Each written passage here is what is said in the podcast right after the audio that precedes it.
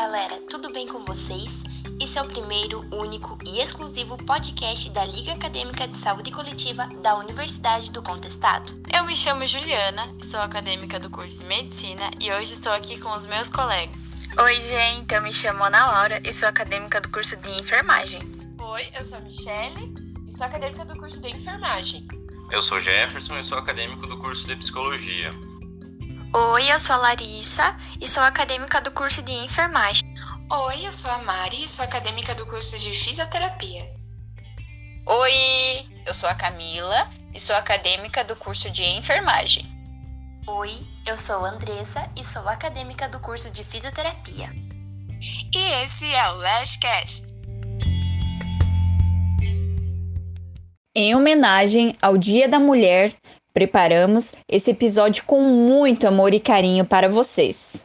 Mas antes, vamos voltar um pouquinho no tempo para que a gente possa entender onde e por que o Dia da Mulher surgiu. A origem do Dia Internacional da Mulher tem envolvimento com vários momentos históricos, e tudo teve início com a Grande Passeata das Mulheres, em 26 de fevereiro de 1909, em Nova York. E além desse evento, na Europa também crescia o movimento nas fábricas em busca de melhores condições de trabalho. Em 1910, durante uma reunião da Segunda Conferência Internacional das Mulheres Socialistas, foi sugerida a criação de uma jornada de manifestações anuais pela igualdade de direitos. No dia 25 de março de 1911, ocorreu um incêndio em uma fábrica em Nova York que matou 146 trabalhadores, e destes 125 eram mulheres. Esse fato ele fez com que as mulheres operárias estadunidenses aumentassem ainda mais a sua luta por melhores condições de trabalho. Em 1917, no dia 8 de março, pelo calendário ocidental, um grupo de operárias russas saiu às ruas para manifestar contra a fome e a Primeira Guerra Mundial, o que ficou conhecida como Manifestação do Pão e Paz. O ano de 1975 ficou conhecido como Ano Internacional das Mulheres.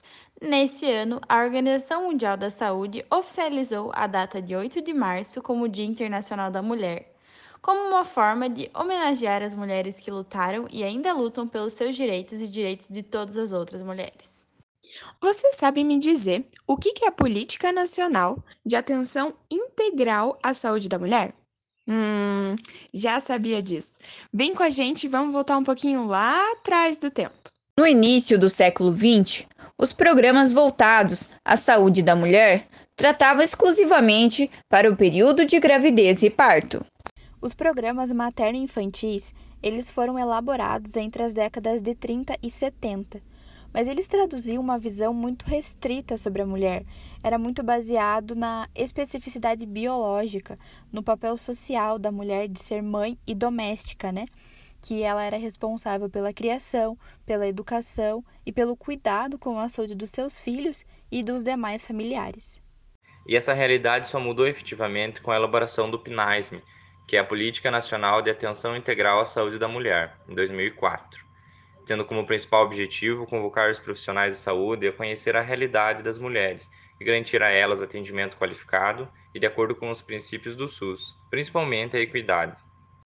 Quando se analisa então os determinantes sociais, é, compreende-se que as mulheres elas são a maioria da população e também as principais usuárias do SUS.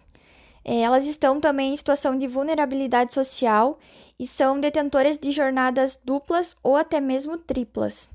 Isso tudo é consequência da desigualdade de gênero e do patriarcado histórico. A Política Nacional de Atenção Integral à Saúde da Mulher, ela aborda não apenas o processo gravídico puerperal, mas também toda a dimensão da vida da mulher, é, compreendendo as questões de violência, infecções sexualmente transmissíveis, a menopausa, né, o climatério, doenças crônicas, autonomia sexual, o planejamento familiar e outros temas. A prevenção do câncer de colo de útero e mama, principais causas de morte em mulheres, é uma importante premissa da PNASM, assim como a prevenção e acolhimento à vítima de violência. Outros temas relacionados à qualificação do atendimento estão relacionados ao acesso a anticonceptivos de emergência e à melhoria na assistência obstétrica, muitas vezes voltados a atendimentos de penalização da mulher e não de humanização.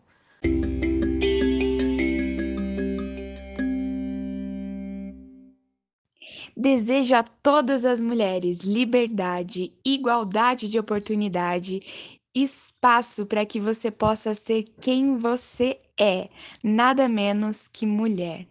Feliz Dia da Mulher para você que é forte e determinada. Mas saiba, tá tudo tranquilo e não ser assim o tempo inteiro.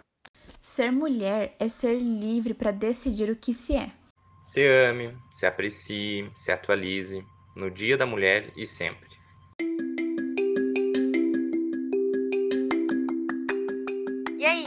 Gostou do podcast? Então fica ligadinho aqui na Lastcast que vamos dar continuidade em outros assuntos relacionados à saúde coletiva. Anota aí, toda sexta-feira ao meio-dia teremos um episódio novo.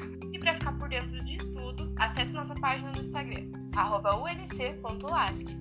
Muito obrigada por ouvirem até o final e até o próximo episódio. Tchau!